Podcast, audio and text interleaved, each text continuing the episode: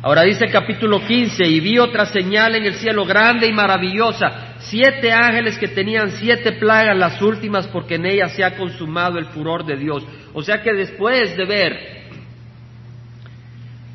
después de ver esto de la ciega, vemos de que ahora ve esta señal y ve, dice, un mar de cristal mezclado con fuego. Un mar quiere decir que no hay olas porque es de cristal. Y es mezclado con fuego y a los que habían salido victoriosos sobre la bestia, que es el anticristo, sobre su imagen y sobre el número de su nombre, en pie sobre el mar de cristal con arpas de Dios. Estas personas han salido victoriosos del sufrimiento, del fuego. Dice que nuestra fe, nuestra fe más preciosa que el oro es probada. Si el, si el oro se prueba con el fuego, cuanto más nuestra fe. Y estos han salido victoriosos, han tenido que, han tenido que ver cómo agarran comida, porque sin la marca no podían comprar ni vender. Y por su fe eran, muchos murieron. Pero salieron victoriosos no en cuanto a salvaron a su cuerpo, pero que lograron honrar a Cristo a costa de su vida. Y por eso vemos que están parados sobre el mar de cristal mezclado con fuego. Y cantaban el cántico de Moisés. Cuando en, el, en Éxodo capítulo 15 podemos leer el cántico de Moisés y del pueblo de Israel cuando pasó el mar rojo y los soldados y Faraón, el ejército de Faraón quedó hundido en el mar rojo. Y así esta gente viene del fuego pero viene cantando. Tal vez no alegre, no siempre el cristiano va a estar alegre, pero puede tener el gozo de Cristo Jesús en su corazón. A veces se nos va también el gozo, por eso dependemos de Cristo Jesús, no de nosotros, para que Él nos renueve y nos alimente. Por eso necesitamos venir y congregarnos unos con otros. Muy importante, dice el Señor, no abandones la congregación de creyentes. Muy importante, ¿por qué? Porque Cristo sabe lo que necesitamos. Y dice cantaban el cántico de Moisés, siervo de Dios. Aquí Moisés es mencionado como siervo de Dios. Debemos de ser siervos de Dios. Y el cántico del Cordero, diciendo, grandes y maravillosas son tus obras, oh Señor Dios Todopoderoso. No están llorando porque fueron asesinados. No están llorando porque sufrieron. Dicen, grandes y maravillosas son tus obras, oh Señor Dios Todopoderoso, porque el sufrimiento quedó atrás. Y ellos victoriosamente por el Señor Jesucristo lograron pasar por el sufrimiento y ahora están celebrando porque ya tienen toda la eternidad para gozarse. Justos y verdaderos son tus caminos, oh Rey de las naciones, es el problema, porque son justos y verdaderos, el hombre va a recibir el juicio que merece si no se ha cubierto con la sangre de Cristo Jesús. Oh Señor, ¿quién no temerá y glorificará tu nombre? Porque solo tú eres santo. Otra vez muy importante, no se trata de si San Pedro, o San Juan, somos santos por la sangre de Cristo. Aparte de eso, nadie es santo excepto Dios. Solo tú eres santo, porque todas las naciones vendrán y adorarán en tu presencia. Toda nación vendrá y adorará en la presencia de Cristo Jesús. Porque tus juicios justos han sido revelados. Después de esto, cosas miré y se abrió el templo del tabernáculo del testimonio en el cielo. Así como hay un templo, había un templo un tabernáculo para, con el pueblo de Israel cuando iban pasando por el desierto y luego un templo cuando llegaron a la tierra prometida y ahí estaban las tablas del testimonio en el lugar santísimo, aquí también en el cielo, en el cielo allá, no acá. Hay un tabernáculo del testimonio y, y esto nos habla de la ley de Dios, de la perfección y la santidad de Dios. Y dice que salieron del templo los siete ángeles que tenían las siete plagas, vestidos de lino puro y resplandeciente y ceñidos alrededor de pecho con cintos de oro. Nos habla de la realeza, son ángeles del Dios vivo. Entonces uno de los cuatro seres vivientes que están alrededor del trono dio a los siete ángeles siete copas de oro llenas del furor de Dios. Hermano, Dios es compasivo y ahora estamos viviendo su compasión, pero el que rechaza la compasión de Dios recibirá la copa llena del furor de Dios, no a la mitad, no un poquito, la recibirá llena, llena del furor de Dios que vive por los siglos de los siglos. Y el templo se llenó con el humo de la gloria de Dios y de su poder, y nadie podía entrar al templo hasta que se terminaran las siete plagas de los siete ángeles. Y vamos a leer sobre las siete plagas. Pues es, una, es un panorama tétrico. Cuando leo las siete plagas en el capítulo 16 me doy cuenta que hay un paralelo con las siete trompetas. En el sexto sello, en el capítulo 6 de Apocalipsis, vemos que el cielo desapareció como un pergamino que se enrolla todo monte e isla, fueron movidas de su lugar. Y ese es en el sexto sello, antes del séptimo sello, antes de las siete trompetas. Y si fuera todo en secuencia, ¿cómo es posible que haya desaparecido el cielo y todo monte y luego haya un terremoto que destruya los montes? Quiere decir que no hay una secuencia, sino que hay eventos paralelos, ¿entendemos, hermanos? Vemos el versículo 14 del capítulo 6, dice, y el cielo desapareció como un pergamino que se enrolla y todo monte e isla fueron removidas de su lugar. Ese es el sexto sello capítulo 6. Entonces no puede ser en el capítulo, el capítulo 16 de que sea una secuencia, hay un paralelismo. Paralelismo quiere decir que hay eventos simultáneos con más detalle que está volviendo a explicarnos el Señor. Y así lo vemos en el libro de Génesis cuando nos da una descripción de la creación y luego un poco más información. Pero lo importante es lo que nos dice de la ira de Dios. Dice, oí una gran voz que desde el templo decía a los siete ángeles, id y derramad en la tierra las siete copas del furor de Dios. El primer ángel fue y derramó su copa en la tierra y se produjo una llaga repugnante y maligna en los hombres que tenían la marca de la bestia y que adoraban su imagen. Vemos que la marca no fue recibida, la llaga no fue recibida por los que no recibieron la marca de la bestia. Fue recibida únicamente por los que recibieron la marca del anticristo. Una llaga, probablemente no es una pequeña, puede ser una ampolla grande, tal vez en la cara, tal vez en el brazo, no sería raro que sea en la cara. La humanidad ahora está tan involucrada en la apariencia física y el Señor probablemente juzgue eso, una llaga llena de pus, repugnante. El segundo ángel derramó su copa en el mar y se convirtió en sangre como de muerto. Y murió todo ser viviente que había en el mar, todos los peces. Imagínense el tufo, el hedor. Y la gente que vive del alimento del mar. El tercer ángel derramó su copa en los ríos y en las fuentes de las aguas y se convirtieron en sangre. No solo el mar, sino los ríos y las fuentes se convierten en sangre. Hermanos, Dios va a derramar su ira.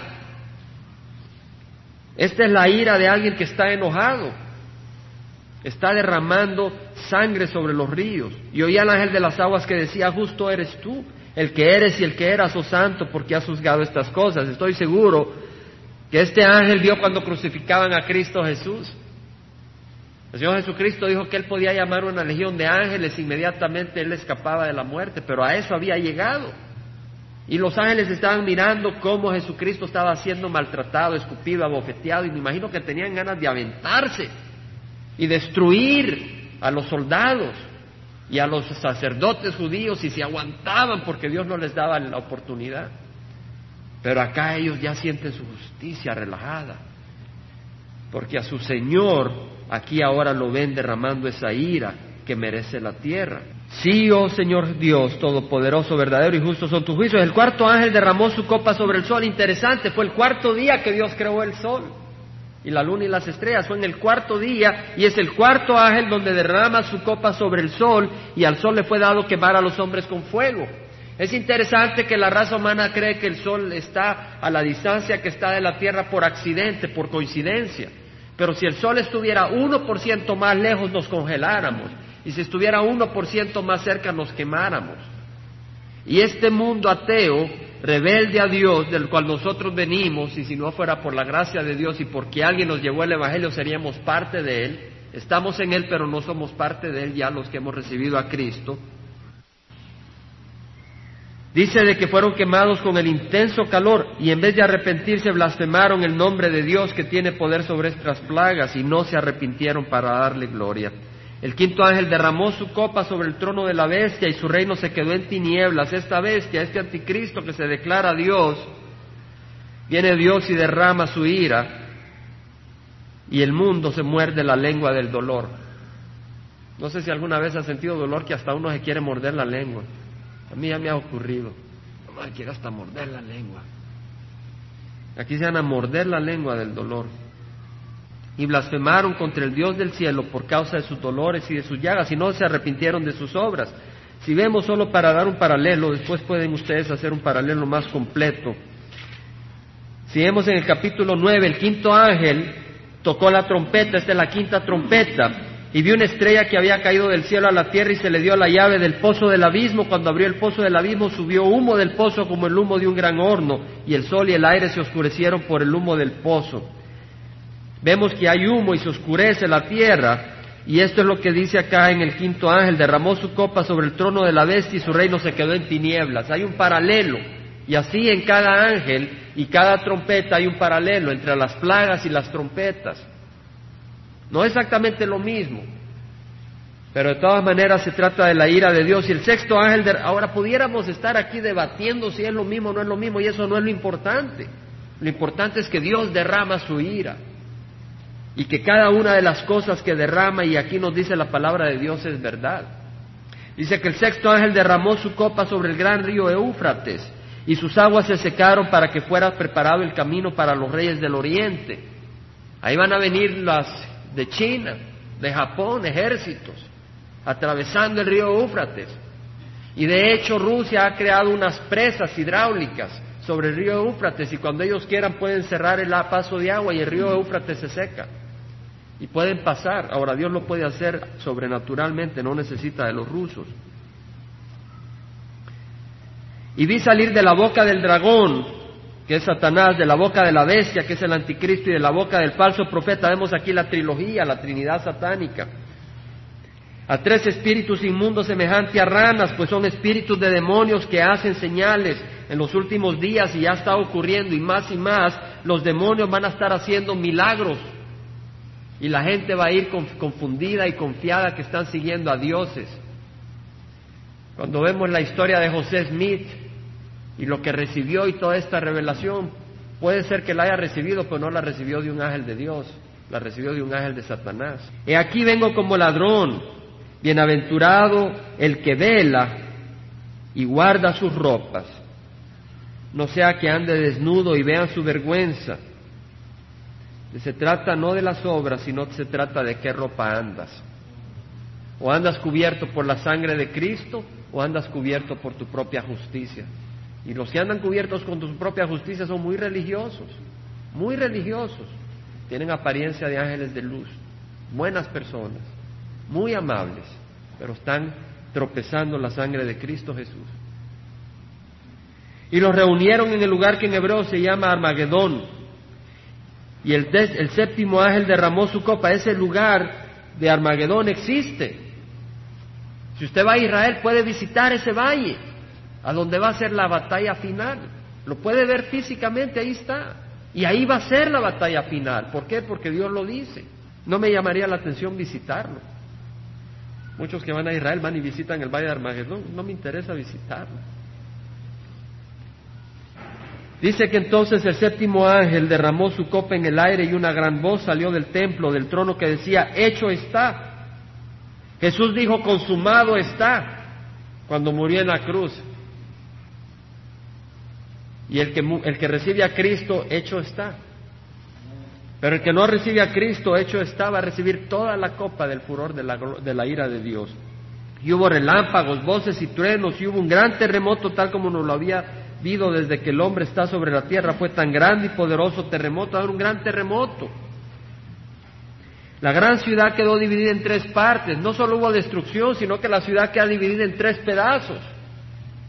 Imagínese que una ciudad quede dividida y se produzcan grandes eh, precipicios, tal como no lo había habido desde que el hombre está sobre la tierra. Fue tan grande y poderoso terremoto. La gran ciudad quedó dividida en tres partes y las ciudades de las naciones cayeron. Cada ciudad va a caer. Los Ángeles, Santana, Guadalajara, San Salvador, todas las ciudades van a ser destruidas. Amamos a nuestros países, pero estos países van a ser destruidos un día. Porque ahorita son hechos por el poder del hombre, sin la guía de Dios. Y un día, cuando Jesucristo venga a reinar este mundo, va a ser hecho con la guía de Dios. Pero ahora está todo construido con la guía del hombre. Dice que la gran Babilonia fue recordada delante de Dios para darle el cáliz del vino del furor de su ira, y toda isla huyó y los montes no fueron hallados, y enormes granizos como de un talento, 75 libras, cayeron sobre los hombres. Imagínense que caigan piedras de 75 libras. Si cae una de 5 libras desde el cielo, lo mata y ahora 75 libras. Y los hombres blasfemaron contra Dios por la plaga del granizo, porque su plaga fue, fue sumamente grande. Esta es la ira de Dios, pero el Señor lo ha dicho en Salmos, en el libro de Salmos capítulo 110.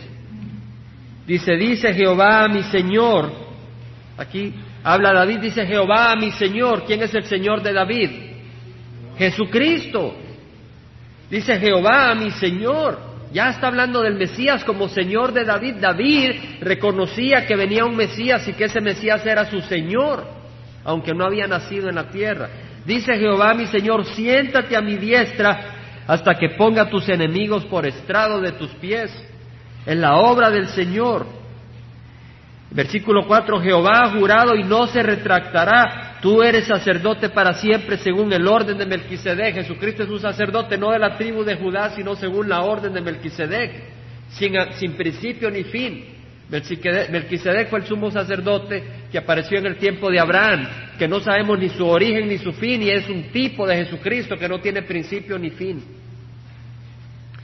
Jehová está a tu diestra, quebrantará reyes en el día de su ira, juzgará entre las naciones, las llenará de cadáveres, quebrantará cabezas sobre la ancha tierra. Esa es la ira de Dios. Y dice la palabra del Señor que la ira de Dios la recibirá todo aquel que no, cosecha con Jesucristo, todo aquel que no recoge con Jesucristo.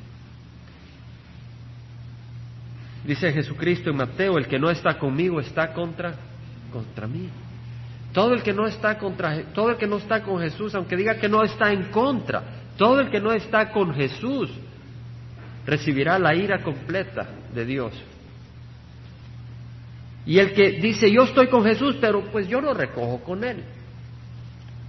Yo estoy con Jesús, sí, me cae bien, bonito, el niño Dios, ¿verdad? Ahí en la, en la Natividad, en la Navidad y pues ahí en la Cuaresma muy bonito, ¿verdad? Se siente el calorcito. ¿Y qué haces después? Ah, no me echo mis cervecitas, me gusta estas revistas. Pues, pues, somos hombres, ¿verdad? Dice el Señor que el que no recoge conmigo desparrama. Le damos gracias al Señor que recogemos con Él. Vamos a pararnos, hermanos. Esta es la palabra del Señor. A leer esto, ¿dónde viene nuestro gozo? A leer de la ira de Dios. Al leer de la ira de Dios viene nuestro gozo en lo que vamos a hacer. Vamos a celebrar y a, recordar la muerte y la crucifixión de nuestro Señor Jesucristo. Y entonces podemos ser gozosos y agradecidos de que ha habido un escape para nosotros, no por obra, sino por fe. Y es ahí donde viene nuestro gozo. Porque el Señor nos recibe y nos ama, no, no por lo que seamos, sino porque Él nos ama y porque le hemos abierto el corazón.